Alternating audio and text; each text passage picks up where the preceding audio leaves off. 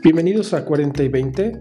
Esto es algo así como un podcast, en donde platicaremos con cocineros, baristas, panaderos, bartenders y uno que otro personaje del escenario de las artes.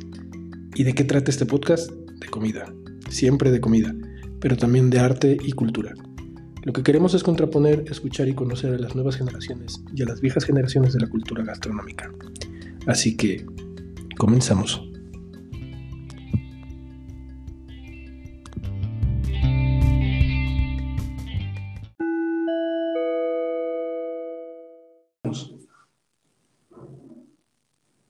¿Qué tal? Bienvenidos a 40 y 20, algo así como un podcast. Hoy platicaremos con Mandoca, pero antes de continuar la plática queremos saber quién es la mujer que está detrás de Mandoca. Bienvenida. Hola, muchísimas gracias por tenerme aquí. Estoy muy emocionada. ¿Quién, em, está detrás de Mandoca?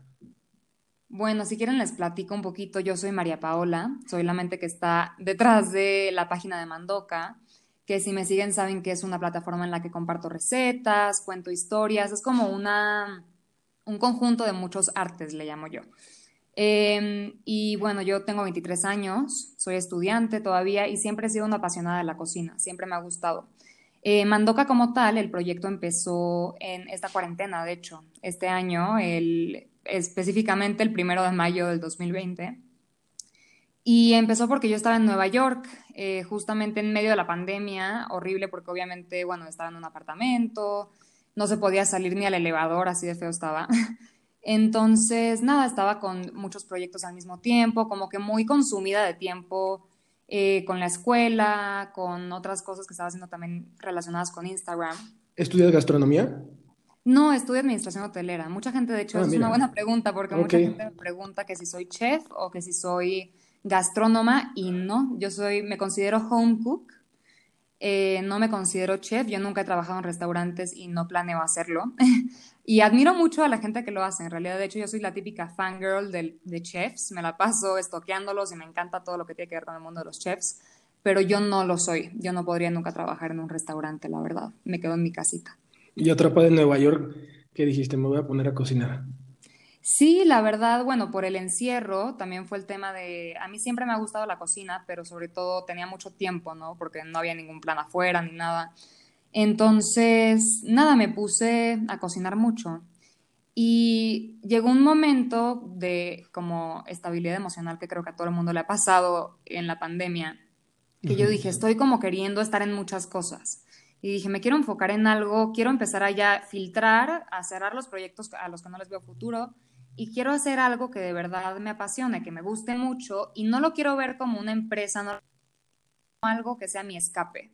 Así pensé yo. Entonces se me ocurrió empezar esta plataforma que fuera para compartir mis recetas, para compartir lo que hago, que al final la cocina para mí siempre ha sido una especie de meditación, le digo yo, porque a mí nunca se me ha dado mucho el tema de meditar así, de estar en silencio media hora pero yo siempre pongo mi música, me tomo un vinito y cocino y se me olvidan todos mis problemas. Entonces yo dije, quiero poder compartir eso porque siempre me ha encantado. Entonces nada, dejé, como te digo, dejé todos los proyectos que, que yo sentía que me quitaban mucho tiempo, que no les veía futuro y dije, voy a empezar Mandoca. Em, el nombre yo ya lo tenía escogido desde ese tiempo, pero era como para otra marca, otra idea que tenía. De hecho, el Instagram si ustedes se meten a ver em, como la información, ves que luego te sale como, ay, ¿cuándo se empezó esta cuenta? Te parece que, que la empecé en el 2019, no en el 2020. Y eso es porque yo tenía una idea igual que te digo, que tenía muchas ideas y muchos proyectos de hacer algo de catering que se llamara Mandoca. Y hice el Instagram todo, pero nunca publiqué nada. Entonces dije, bueno, me gusta el nombre Mandoca para, para esto de las recetas. ¿Y significa algo Mandoca o es...? Sí, de hecho, mandoca, pero con, eh, bueno, mi mandoca se escribe con K. Sí. Pero está inspirado en un plato venezolano, porque yo soy venezolana. Llevo 15 años viviendo en Ciudad de México. Ok. Em, pero mi familia es de Venezuela y la familia, bueno, la abuela de mi mamá es de un lugar que se llama Maracaibo. Y también la familia de mi papá, que de ese lugar es en donde se preparan las mandocas, que es un plato eh, que ya le subí la receta una vez pero en mi casa cuando había mandocas era así como, wow, el día más feliz de la vida, entonces por eso como que nos inspiramos, bueno, me inspiré en hacerlo con este nombre. Em, y también creo que como que habla mucho de mis orígenes y todo, también, por eso me gusta.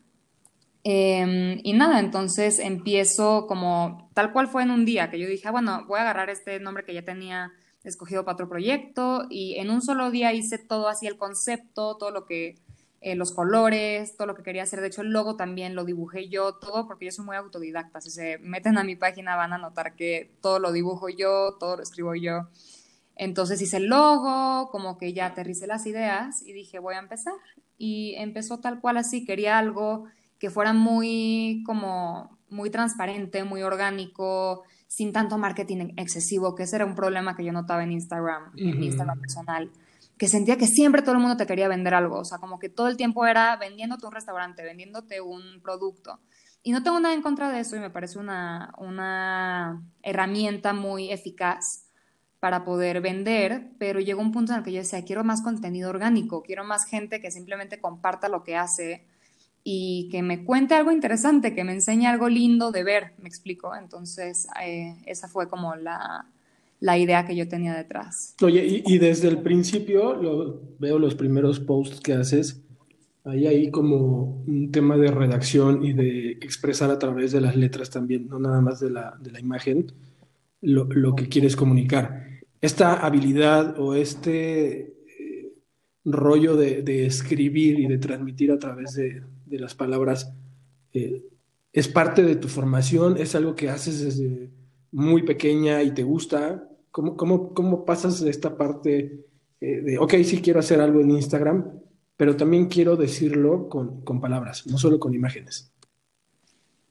Bueno, la verdad eso fue algo que surgió, fluyó muchísimo, yo no lo planeé desde el principio. Eh, yo siempre he dicho que tengo un lado muy artístico o muy romántico, pero es como no todo el tiempo se expresa, no sé si me explico. O sea, hay épocas en las que bueno, antes de empezar Mandoca, habían dos años en los que no escribía nada y de repente dos años en los que me ponía a escribir, o una época en la que me daba por pintar, una época en la que no, y así, como que épocas de, también hay, de repente me gustaba tocar el piano, como que, pero todo por rachas, nunca era como que constante. Era como diferentes formas de, expresar y de salir. Exactamente, o sea, como diferentes formas de expresar el arte. Y la cocina sí era un constante. A mí siempre me ha gustado cocinar, pero el tema de la pintura, el tema de la escritura, de la lectura, todo eh, era como más por épocas. Y naturalmente cuando empecé a hacer mandoca, yo dije, bueno, lo quiero hacer, como te digo, muy transparente, muy como bonito, muy agradable a los sentidos. Y tal cual, al principio, bueno, los primeros posts fue más como de contando precisamente mi historia. Los primeros son como muy dirigidos a, al plato en sí, si me recuerda a mi familia o porque me parece un plato especial. Y luego, no me acuerdo la verdad en qué momento, pero ahí sí se meten, seguramente aparece un post en el que ya empecé a ponerle personalidad a los platos. Entonces, no sé, fue tal cual un día que yo dije, bueno, voy a hacer, creo que fue con la sopa de poro y papa que dije, ¿qué puedo escribir de esa sopa de poro y papa? Y dije, bueno, esto es un plato que es como femenino. y me puse a pensar como, no, bueno, es delicado, es no sé qué. Y también ahí entró mucho la influencia de que a mí siempre me ha gustado leer novelas. Y justo algo que yo hace tiempo contesté en un QA es que me, me, dio igual una época que dejé de leer novelas por completo y empecé a leer muchos libros como de business, como de autoayuda, no de autoayuda, pero como más útiles para la vida, me explico, como de técnicas de vender y cosas así, porque ya sentía, que siento que eso es algo muy feo que le pasa a mucha gente, que las novelas son una pérdida de tiempo. Y cuando empecé Mandoca y empecé a escribir y empecé a redactar sobre la personalidad de los alimentos y de todo esto, fue que me di cuenta de la influencia que tenían todas las novelas que había leído en mi habilidad para escribir porque al final del día yo me inspiré muchísimo, por ejemplo, en Isabel Allende, en Laura Esquivel, que su manera de escribir está muy influenciada por un movimiento que se llama realismo mágico, que es precisamente esto como de meter elementos que no son reales, como, no sé, yo a veces digo que las peras, eh, no sé, son muy sensuales o cualquier cosa, como que cosas que no son reales, pero lo redactas de una manera que parezca que es como lo más normal del mundo. Y, yo no, no, lo hice conscientemente, fue algo que me fui dando cuenta de la influencia que tenían estos autores, em, esos escritores en mi manera de, redactar y dije, tengo que empezar a leer más novelas, porque de ahí es que estoy agarrando toda mi inspiración y, y en las novelas al final del día es en donde está la buena literatura, ¿no? Entonces, eh, así fue, eh, fluyó bastante. Sí, se siente, se siente como ese, esa transparencia, esa honestidad en, lo que pones tanto en la imagen, que a pesar de que es muy buena como, como fotografía, como, como imagen, no, no se siente pretenciosa. O sea, sí hay un estilismo, sí hay eh, como un cuidado de la luz, eh, de la presentación del plato, y, eh, pero creo que van un poquito más allá, ¿no? Hay imágenes que no están forzadas y creo que es lo que sucede con las tuyas. O sea, así como el texto, que, se siente muy natural y que fluye muy natural, siento que la foto y el plato están fluyendo y, y creo que es como esa eh, forma de expresar lo que estás sintiendo o lo que estás queriendo comunicar en ese momento. Y, por eso me gusta mucho eh, eh, tu feed, ¿no? Porque es, es como literal, estamos viendo a María, pues en un momento a lo mejor de, no sé, de más nostalgia o de, de, más curiosidad y, lo transmites a través de la receta y del plato y de la foto y del texto, ¿no? Que creo que eso lo, lo encierra muy bien como, como propuesta de comunicación. Ay, muchísimas gracias. Agradezco muchísimo eso que dices de la fotografía porque también algo que me preguntan mucho es, es que si uso cámara profesional. Sí, yo veo cómo te preguntan y les dices, no, es mi iPhone nada más. Es que es mi iPhone tal cual, entonces me da risa porque yo creo que obviamente una cámara ayuda muchísimo, los fotógrafos sabrán. Y bueno, me han tomado fotos con cámara profesional y sí, obviamente es otra cosa, pero yo creo que en cuestión de comida, en realidad es un tema que importa mucho la luz, importan mucho como que otros factores que yo ahí sí trato de justamente sacar este ojo creativo y este ojo artístico y decir, a ver, ¿qué quiero transmitir con esto? Más calidez, más o como un, un tono más frío, entonces ahí veo como que a qué hora tomo la foto, todo esto, ¿no? Y también lo que dices de que no se siente forzado. Bueno, yo siempre he sido una persona muy, no quiero decir minimalista, porque también yo creo que depende de en qué ámbito de tu vida y o sea, influyen muchas cosas, pero, pero no me gustan las cosas cuando se sienten muy retacadas, cuando se sienten muy como posadas. A mí no me gustan las poses, no me gusta eh, esta idea, de hecho me da risa porque con el tema de los filtros de Instagram, yo nunca me pongo filtro, no me gusta, siento que soy como un maniquí, no me gusta como esta cultura de, de siempre ponernos filtros, de siempre tratar de que todo se vea demasiado perfecto. Trato de que sea muy orgánico y a ver, sí cuido, como dices, el tema de que se vea estético, justamente porque yo lo que quiero es que tú veas mis fotos y digas, ay, qué bonito, como que aunque no te transmita nada, hay gente que me ha dicho, ay, no, lloré con esta foto. Y digo, wow, como que eso sí, no era lo que estaba buscando, pero, o sea, para mí con que digas, ay, mira, qué bonito, ya con eso como que es lo que quiero tratar de transmitir, que sea como algo agradable a los sentidos, algo agradable a la vista, a la gente que le gusta la lectura, los lee todas mis descripciones y lo, lo disfrutan, eh, a la gente que le gusta la música, ven mis historias con música y disfrutan la experiencia. Eso es lo que a mí me gusta, que sea como una experiencia de cinco sentidos, si se puede. Sí, porque te acercas de esta forma en, la fotografía, en el texto, a un feed o a una cuenta de Instagram que se siente muy humana. Eso es lo que yo percibo. O sea, hay muchos feeds y hay muchos bloggers, muchos foodies, muchas cuentas enfocadas en, la gastronomía y una de dos, o son fotógrafos que les encanta hacer fotografía de comida y que también está increíble y creo que es maravilloso el trabajo que, llegan a hacer.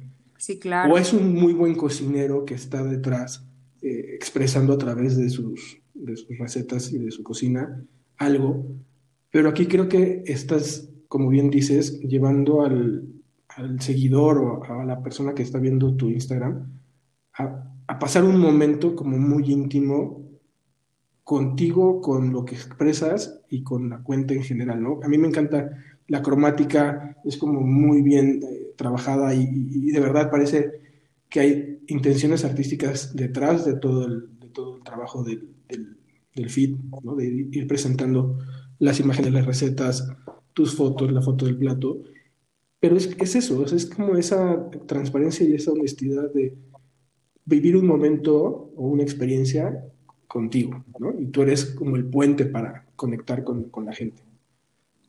Claro, y también justamente, bueno, cuando empezó yo me fui dando cuenta precisamente, para mí fue un descubrimiento, Mandoca, porque descubrí una comunidad que, que yo no sabía que existía.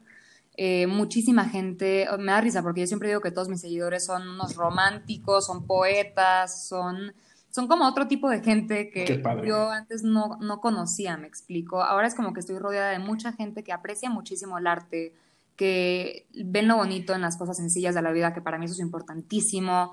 Yo también trato de involucrar mucho la naturaleza en mi, en mi feed, porque yo trato precisamente de, transmitir esto, de que la gente aprenda a verle lo bueno a las cosas cotidianas y, y a sentirse, aunque sea un poco felices, por este tipo de, de elementos, que puede ser la cocina, que puede ser un pajarito, que puede ser una flor, que puede ser plantar tus zanahorias en el jardín, eh, cualquier cosa, me explico. Y, y, sí, justamente, nada, ese fue como, como el objetivo, este, tratar de, de, ayudar a toda esta gente, porque también precisamente mucha gente me empezó a escribir como, ay, no, eh, me ayudó muchísimo esta lectura para reflexionar sobre X etapa de mi vida o para relajarme ahorita que estaba muy estresado, lo que sea. Y ahí fue que me di cuenta del poder que tenía para tratar de darle paz a las personas que precisamente por esa pandemia eh, están pasando por un mal momento, ¿no? Aunque sea algún problema este, psicológico o, bueno, es muy fácil. Emocional, ¿no? Emocional, exacto. Muchos problemas emocionales y yo creo que Mandoca puede ser un medio como de meditación, como les digo. Y yo, yo, lo, yo lo he dicho en, otro, en otras entrevistas y, y es algo que creemos completamente que el acto de cocinar y el acto de cocinar del otro es maravilloso. O sea, y creo que ahora con, con las nuevas tecnologías, con, con el Instagram, con, con, YouTube, con muchas plataformas, estamos encontrando estas nuevas formas de expresarnos, de compartir. Y no necesariamente tienes que ser un chef consagrado para poder llegar a ese punto en el que si pones un plato en la mesa o en tu caso lo pones en el Instagram y alguien más lo replica. Nosotros hicimos eh, ese ejercicio de hacer las peras y fue increíble, ¿no? O sea, nuestra Ay, casa... que les pusieron queso y se veían espectacular. Claro, nuestra casa olía increíble a canela, vino. O sea, fue un momento bien bonito y ahí es donde te das cuenta que lo que está comunicando el otro tiene un valor más profundo eh, que la parte, a lo mejor, comercial de algunos proyectos, ¿no? bueno, pero totalmente. Eh, creo que no todo el mundo logra llegar a ese, a ese punto de, sensibilizar a la audiencia y conectarla de la forma en la que lo estás haciendo tú con, con Mandoca. ¿Sigues haciendo eh, otras cosas o solo estás dedicada ahorita a, Mandoca? No, me encantaría estar solamente dedicada a Mandoca, pero yo estoy un poco multitask eh, ahorita porque estudio, sigo en la licenciatura, eh, me gradué en mayo y bueno, también estaba trabajando hasta hace poco, ahorita ya no estoy trabajando, entonces en realidad estoy sobre todo con el tema del estudio y bueno, siempre tengo otros proyectos, hay veces que hago catering, em, pero sí me gustaría llegar a un punto en el que el 100% de mi tiempo pueda estar enfocado a Mandoca, sería mi sueño. Y te, y te lo pregunto porque si, si estabas haciendo otras cosas, también se vuelve ese escape, ¿no? Claro, también, o sea, hay veces, bueno, yo al principio decía, no, es que justamente no quiero empezar a, cocinar como un trabajo porque si no se le va a quitar como este, este cariño y este como, exacto, como esta idea de que es el escape del día, me explico, pero me di cuenta de que eso me pasaba cuando estaba trabajando en restaurantes, porque es algo que no es para todo el mundo. Trabajar en un restaurante es estar ocho horas parada, más de ocho horas parada, eh, cocinando sin parar. En cambio, Mandoca me permite tener como este equilibrio de, bueno, yo tengo el control, yo tengo el control de qué es lo que cocino, de qué, de a, de a qué hora voy a cocinar, de cuánto tiempo voy a cocinar. Y también no es solamente cocinar, es escribir, es pintar, es hacer como todo el contenido, diseñarlo. Entonces, como que justamente abarca muchos como que muchas partes que, bueno, si yo pudiera hacerlo full time sería mi sueño, como te explico. Oye, y, te, y, se levanta eh, María un día y dice, hoy hago esto, o sea, ¿cómo, es esa parte sensible, sensible de, de, de, María levantarse y decir, bueno, ok, hoy vamos a hacer la sopa de tortillas? Bueno, la verdad, eh, a mí me gustaría ser de las personas que planea toda su semana el lunes, que siempre en todo lo que es de redes sociales te dicen, no, el truco es los domingos eh, preparar todo lo que vas a subir en la semana. Pero yo no soy nada así, a mí no me sale eso. Entonces yo un día le tomé una foto a una flor y la subí a la media hora. es mucho como de cómo te sientes. Exacto, y también, también depende mucho del feed, de cómo se vea, porque hay veces que hago una receta deliciosa y digo, no, pero es que ahorita como que no queda.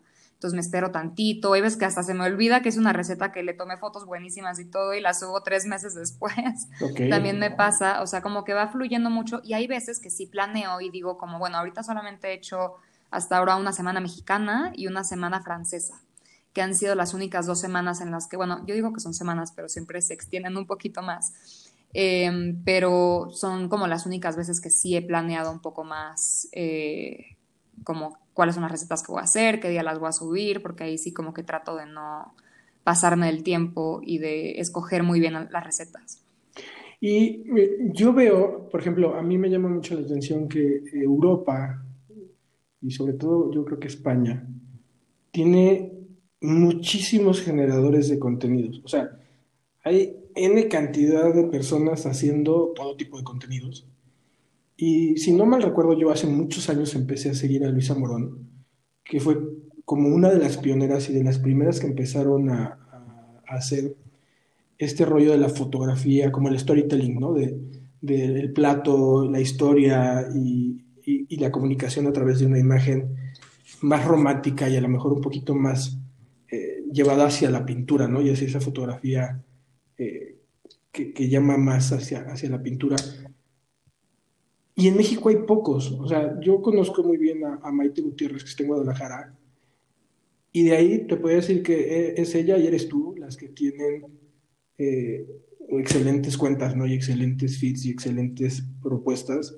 Pero hay muy pocos aquí en México haciendo lo que ustedes están haciendo. Y creo que eh, qué bueno que está sucediendo, ¿Cómo lo sientes tú? O sea, ¿cómo, cómo sientes tú ser un proyecto, pues de cierta forma, pionero, ¿no? En este tema de la cocina, eh, las historias. Sí, bueno, yo siento que en realidad, eh, como tal, cuentas de recetas, puede que sí hayan bastantes, ¿no? Pero yo creo que es muy importante cualquier eh, negocio, cualquier proyecto que tenga su personalidad propia. Em, esto, como te digo, fue algo que, fluyó mucho porque es como que abarcó eh, todos los artes en los que yo siempre he estado interesada. Entonces fue algo que fluyó muy naturalmente y no lo hice tal cual como con alguna inspiración en mente, porque yo sinceramente no conozco a alguien que, haga algo parecido. Si acaso, bueno, hay, hay, algunos libros de cocina que tengo, como los de Gastón Acurio, que escribe súper bonito de la cocina, Em, como algunas personas en específico que, ok, tal vez sí personifiquen el tema culinario, pero es más lo que te digo, yo me vi influenciada más por novelas que no tienen nada que ver con la cocina, eh, que tal cual como de cuentas. Entonces, que como... O no había un referente, digamos, de, Instagram para ti. Sí, exacto, de Instagram no. Eh, en realidad, bueno, como te digo, yo ya ah, seguí algunas de recetas y todo, pero que que no hacen lo mismo que yo, cada quien tiene su personalidad y sus cosas que, las hacen especiales, ¿no? Eh, pero algo, algo como lo que yo hago, que es un tema mucho más romántico, que no es para todo el mundo también, eh, porque me da risa que yo de repente tengo amigas que me dicen, no, es que tienes que hacer cosas más rápidas, como recetas más como tasty. Y yo, no, es que justamente eso es lo que no quiero, como que, porque al final yo creo que sí, hay muchísimas cuentas que tienen millones de seguidores que hacen recetas más como para la gente que no le gusta la cocina, la gente que, quiere recetas fáciles y rápidas. Y yo digo, está padrísimo eso porque es útil, pero eso no es lo que yo estoy buscando con Mandoca. Sí, no es el, no es el objetivo ni el, ni el, ni el alma de tu proyecto, ¿no? Sí, exacto. Al final del día, y, y yo puedo subir de repente una receta que sea de dos ingredientes de tres segundos, y no importa, pero como que hay veces que te voy a subir un chile en nogada que te vas a tardar un día entero en hacerlo, ¿me explico? Y, y, no me quiero como que influenciar por qué es lo que quiere la mayoría de la gente, porque yo sé que la mayoría de la gente nunca se va a encerrar un sábado entero a cocinar todo el día. Pero, mis seguidores tal vez sí. Claro, sí, justo, justo, perdóname que te interrumpa, porque justo con el ejercicio de las peras, O sea, nosotros que seguimos muchísimas cuentas de recetas, como dices, y que son como estos, eh, estas cuentas de haz una receta rápida, desayuna en tu casa y vámonos. Justo con la tuya fue muy distinto, ¿no? O sea, tienes que entrar al, Instagram de Mandoca, tienes que leer el, copy de la foto, ver la foto y empiezas a vibrar, ¿no? Con esa, con esa receta y cuando la estás haciendo, te das cuenta que estás viviendo una situación muy distinta a la que viviste a lo mejor tomando la receta de otra persona. Sí sucede, o sea, de verdad que sí sucede. Ay, me encanta que me digas eso, me encanta ver el, el, punto de vista desde la persona que hizo la receta, porque precisamente yo lo que quiero es eso, o sea, yo no quiero, y también hay mucha gente que me ha dicho que ni siquiera les gusta cocinar y son malísimos para la cocina, pero me siguen por el placer estético de ver mis fotos y de leer lo que escribo, y que me dicen, bueno, yo nunca voy a hacer una de tus recetas, pero igual me encanta seguirte. Y bueno, habrá quien, a quien sí le guste y yo sí subo también bastantes recetas para el diario, pero también muchas de repente son como, no sé, vamos a hacer unos ravioles que no lo vas a hacer un miércoles, pleno, día de trabajo, lo vas a hacer un fin de semana con tu familia. Yo siempre en mis recetas les digo que se tomen eh, un vinito, que, y siempre les digo que cocinen con, con el vino que se están tomando. Y eso no es tanto por la calidad de la receta, sino más bien porque yo quiero que su experiencia sea buena, que se tomen un vinito, que pongan musiquita, que se olviden de sus problemas y que lo vean como una experiencia rica, me explico, que sea como un momento de, despejarse y también eh, regresando a lo que a lo que decías del poder que tiene la comida para para poder agradecerle a las personas o expresarle cariño a alguien. A mí me da risa porque cuando alguien me dice que no cocina, yo digo, pero bueno, ¿cómo demuestras cariño? porque mi manera de demostrar cariño siempre ha sido cocinándole a la gente que quiero. Entonces, para mí por eso la cocina tiene un poder tan, tan, tan fuerte y por eso me gusta tanto, porque, mira, yo soy una apasionada de restaurantes y de cocinar en mi casa. De los dos me fascinan casi igual. La única razón por la que me gusta un poquito más la cocina, o sea, cocinar en mi casa, es porque precisamente involucra todos estos elementos que es, bueno, estar con la música que tú quieres, tú ser dueña del proceso, estar con la gente que quieres y demostrar este cariño que le tienes a una persona o eh, X, darle un detalle a alguien, es como un gesto de cariño. Entonces, por eso lo disfruto tanto. La verdad se me hace, bueno, lo mejor del mundo y cualquiera en cualquier parte del mundo lo puede hacer eh, con poquito budget, con mucho budget, no importa, como que no, no discrimina la cocina. Con, aunque tengas tres ingredientes básicos, puedes hacer algo rico, puedes hacer algo especial. Entonces yo creo que también por eso, no sé, es importante verla, pero como más con paciencia, no verla como si fuera algo tedioso, ay, tengo que cocinar, qué flojera, no, sino verlo como, ay, qué rico que voy a cocinar, es mi momento de break del día o es mi momento como como de placer del día. ¿Me explico? Yo creo que como comunicas mucha paz en, el Instagram y aunque parezca una cosa irreal, sí estamos llegando a ese punto en el que uno vibra con, con las cuentas, ¿no? O sea, te das las personalidades, las formas, eh, las cromáticas, eh, la redacción, o sea, uno empieza a vibrar con, con, con ciertas cuentas por, por, algunas razones y creo que la tuya da esa paz y te da el, por ejemplo, yo que te sigo desde, desde, no sé, tenías muy poquitos seguidores y rapidísimo creció tu, tu Instagram, que está increíble. Eh, yo, por ejemplo, voy viendo y voy seleccionando de repente a, a, manera personal, ya aquí en casa, vamos viendo las recetas y de repente es decir, mira, esta es como la que nos vibra hoy, ¿no? La, la de las peras fue como un ejercicio literal de eh, llevarla a, nuestro Instagram y llevarla a nuestra cuenta de, Pasote Magazine. Pero hay otras que las dejas en casa porque son esos momentos íntimos en el, en el, en el que dices, oye, pues esta sopita se ve bien bonita, se ve eh, como apapachadora, pues vamos a hacerla, ¿no? Y a lo mejor no se volvió un post en nuestro Instagram, pero sí se volvió ese momento que creo que transmite tu, tu cuenta, ¿no? Esa, esa, paz y esa tranquilidad de sentarte a cocinar, de compartir con el otro, ese acto de amor de, de cocinar, eh, es un poquito lo que yo vibro con, con, esta cuenta. Claro, y también ahí yo creo que es importante, entra la parte de la literatura, precisamente, porque habrá mucha gente que no se, no se le da la cocina o por lo general eh, que siguen a Mandoca por lo que te digo, del placer estético. y de repente leen una descripción y dicen, wow, esta descripción completamente me siento relacionada con ella, porque yo le pongo personalidad a los ingredientes. Entonces de repente, no sé, cuento la historia de, bueno, de hecho hablando de la pera, eh, no se me olvida ese, ese texto que yo escribí de la pera al vino tinto, ¿no? Que era una mujer, bueno, no digo que es una mujer, pero que la pera era muy voluptuosa, era como muy sensual y que la gente no se la tomaba en serio porque pues era muy, muy guapa y pensaban que solamente servía para eso, para seducir. Entonces nadie profundizaba en el tema de conversación, eh, no se la tomaban en serio. Entonces la pera, nada tonta, en lugar de decir, bueno, eh, qué horror que nadie me tome en serio, más bien lo vio como, ah, bueno, no me quieren tomar en serio, pues yo voy a, todos estos atributos que tengo de que soy guapa, de que soy no sé qué, lo voy a usar a mi favor y la gente que cree que, que me subestima, bueno, van a ver porque yo voy a conquistar el mundo del peral.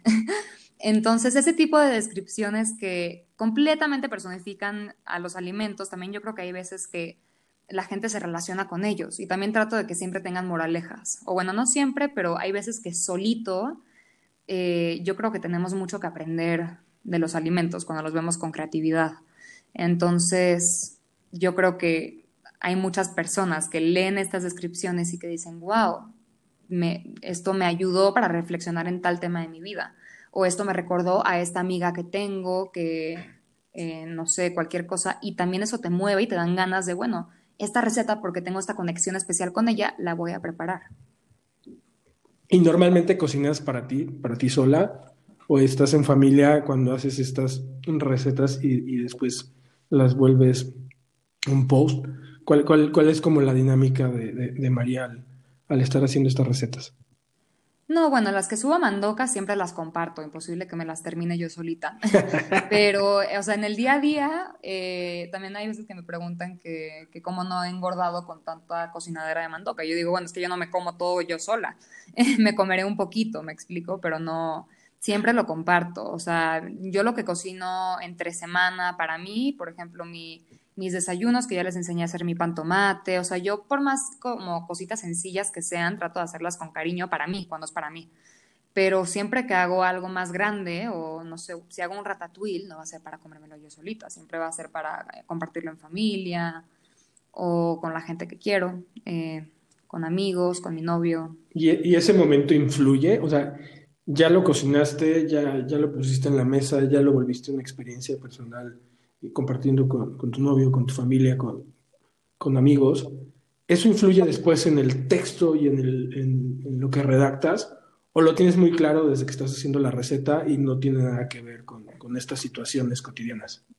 Bueno, en realidad depende de en, qué parte me quiera enfocar eh, al escribir el texto, porque hay veces que me enfoco, no sé, precisamente en lo que dices, en cómo se comparte esta receta en la mesa. Como acabo de subir una receta de un pollo a la naranja, que precisamente hablo de que esta es una receta que se puede compartir con la gente de alma gris, que es como le llamamos a las personas que no disfrutan la comida. Entonces, por ejemplo, esa descripción no está tan enfocada a la personalidad del pollo, sino más bien enfocada al entorno en el que se va a compartir esta receta. Entonces depende, en realidad depende de mi inspiración en el momento eh, hay veces que estoy preparando la receta y de repente me viene una idea y ya de eso ya no me moví. Eh, y hay veces que sí me tardo un poquito más y digo, bueno, ¿cómo puedo, cómo puedo empezar con, con, esta descripción? Entonces ahí empiezo a pensar precisamente en, bueno, cómo se comparte en la mesa este, este plato, eh, qué personalidad le veo, es más femenino, es más masculino, es tosco, es delicado. Eh, y voy como descuartizando un poquito la receta en todos sus ámbitos, en cómo te cae después de comer, en el proceso antes de prepararla, en cuando compras los, los ingredientes, la descuartizo y ahí veo de dónde me agarro para escribir eh, la, la, descripción.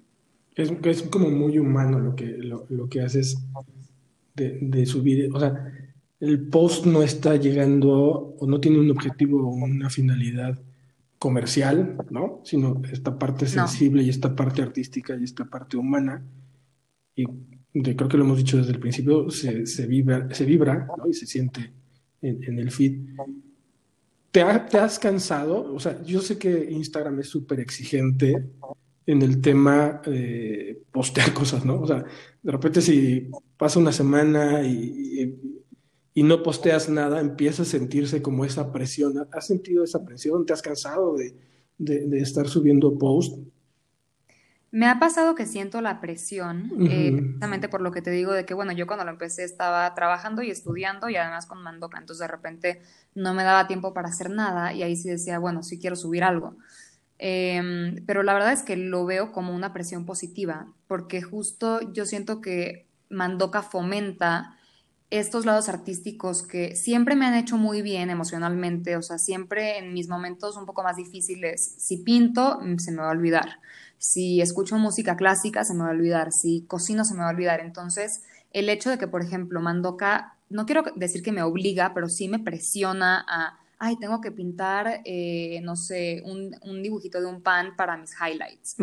Como que siento la presión, pero siento que es algo, justamente el otro día lo estaba pensando, que yo decía, es algo súper bueno porque cuando antes podía pasar un año y medio sin pintar porque simplemente no me, no me sentía inspirada y como que no veía ningún propósito de hacerlo.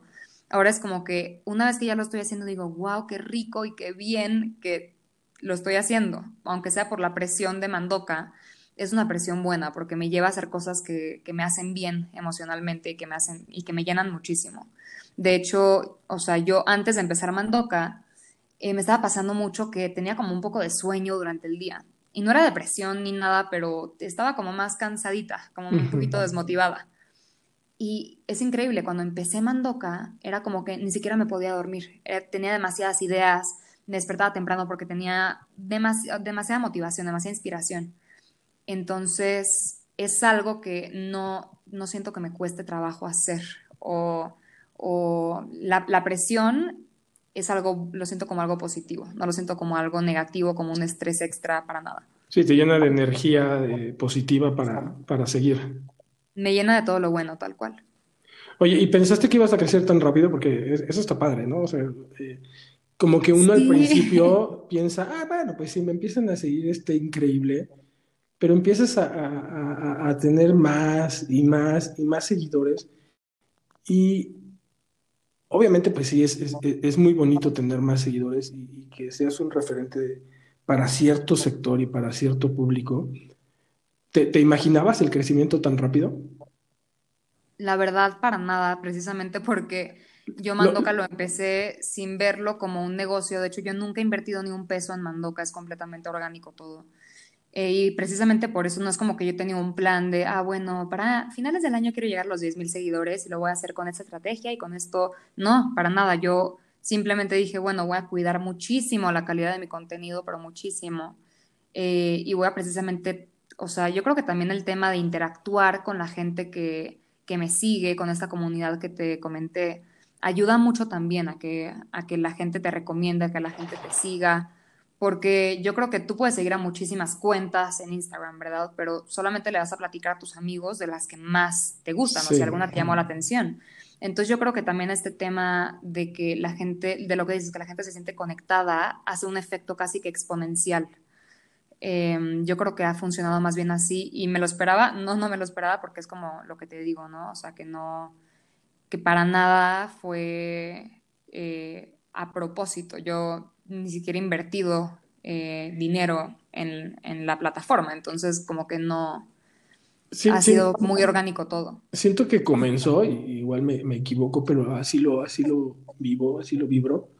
Siento que comenzó como un diario, o sea, como María eh, cocinando, redactando, en esta parte muy artística de la fotografía, más que un, una cuenta con un objetivo de, followers, de, comercial y, demás, ¿no? Yo, yo, lo vibro así, no sé, o sea, yo, yo siento como, porque veo los primeros posts y es un poquito como esa sensación de alguien está aquí expresando muchas cosas, pero muy, muy personal, ¿no? O sea, muy, muy tuyo.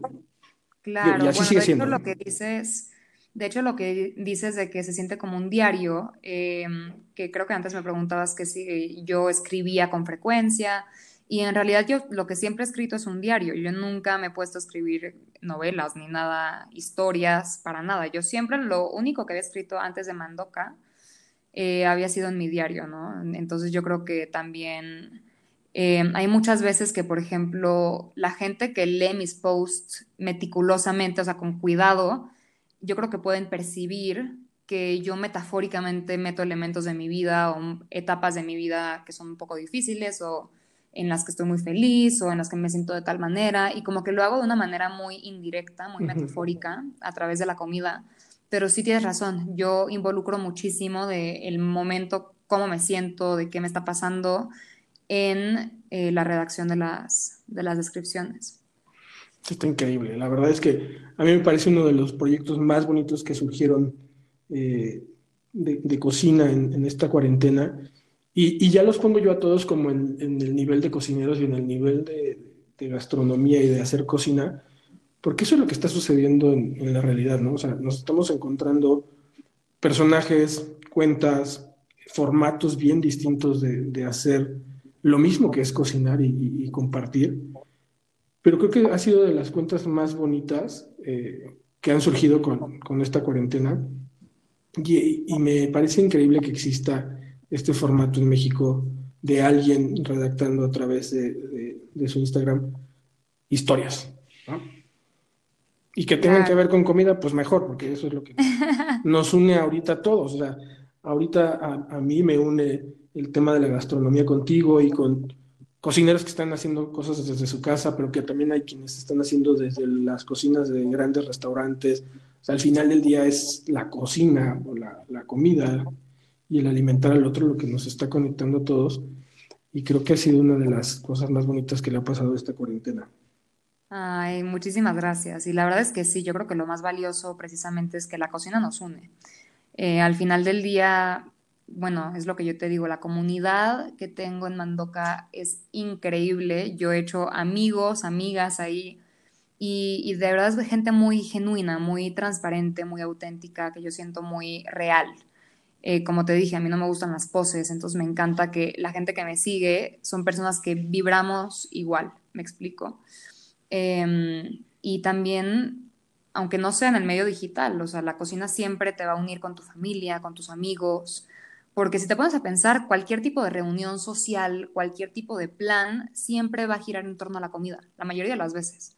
Si vas a una reunión, siempre tiene que haber algo de comer. Si vas a alguna cena, obviamente todo es en torno a la cena. Si vas a, a cualquier lugar, casi siempre todo gira en torno a la comida. Entonces yo creo que tener este poder de poder decir, voy a cocinar, no sé, cualquier cosa, una lasaña o algo para, no sé, reunirme con mis amigas después de meses sin verlas, eso es muy valioso y que la gente esté alrededor de una mesa compartiendo. Yo creo que hay pocas cosas que me gusten más, la verdad. Qué increíble. Oye, pues para terminar ya la, charla, que espero no sea la, única ni la última que tengamos, porque creo que va a haber muchos temas que podamos compartir. Yo siempre les pregunto al final de la, de la entrevista, ¿cuál es el mensaje? Porque obviamente estamos hablando con jóvenes, yo tengo 41 años, pero hablaré con cocineros contemporáneos a mí y otros mayores a mí, y he platicado con chavitos, ¿no? Y con gente muy joven que están haciendo cocina. Y siempre les pregunto a los que son más jóvenes sobre todo, ¿cuál es ese mensaje que, le enviarías tú a, tu generación, a los que son más jóvenes que tú, o a los que son más grandes? ¿Cuál sería ese mensaje que les enviarías? Porque muchas veces, eh, lo, yo lo he visto con las otras entrevistas, y el mensaje que mandan logra de repente también conectar con alguien que anda a lo mejor atrapado en algo, ¿no? O que anda deprimido y que de repente eh, no encuentra la forma de, salir y, ese mensaje que, les pido que manden es a lo mejor para llegar a esas personas que de repente están dudando de hacer algo como tú, ¿no? Que, que tenías a lo mejor cinco o seis proyectos en la cabeza y que una cuarentena te obliga a tomar una decisión y que es la mejor decisión que has tomado a lo mejor con respecto a ti como persona, ¿no? ¿Cuál sería ese mensaje? Bueno, yo creo que mi mensaje sería para todas las generaciones, ¿eh? esto nadie se queda exento. Em, hay que tomarse la vida con más calma y hay que aprender a ver arte en los sucesos cotidianos yo creo que lo más importante y el, problema más grave que tienen generaciones más jóvenes es que queremos todo inmediatamente y yo me declaro culpable de eso en muchos ámbitos de mi vida. Eh, me considero impaciente muchas veces o que quiero todo demasiado efectivo, me quiero saltar pasos Y es importante que encontremos este momento o este espacio y, no solamente un espacio del día, sino tratar de en general nuestra vida acelerarla menos, tener más paciencia, apreciar más el arte, estar más presentes. Y yo creo que eso es lo que yo trato de hacer con Mandoka. Trato de fomentar que le bajen tantito a la batería y que, por ejemplo, yo les digo que nunca pasen mis, mis historias rápido porque se pierden la música, ¿no? Entonces yo les digo, a ver, relájate por un momento del día deja tu estrés de ver la siguiente historia y mírala lento, escucha la música clásica, trata de ver un poquito qué te quiero contar con la historia, apreciar el arte, tratar de, llevar la vida un poquito más, de una manera más romántica, es lo que yo les diría, porque yo creo que ahí está la clave de encontrar paz. Qué increíble, pues qué, qué bonito mensaje, creo que eh, resume todo lo que haces con, con Mandoka y, tú como, como, persona. Y bueno, pues te agradezco mucho el haber eh, aceptado esta invitación a participar en nuestro podcast. Y como te lo dije hace un momento, espero que no sea ni la única ni la última vez que, que nos sentemos aquí a charlar. Ay, claro que no, de verdad, muchísimas gracias a ustedes. Para mí fue un honor ser parte de este podcast. Y bueno, claro que sí. Increíble, María. Pues te agradezco mucho. Esto fue 40 y 20, algo así como un podcast. Yo soy Alex y hasta la próxima.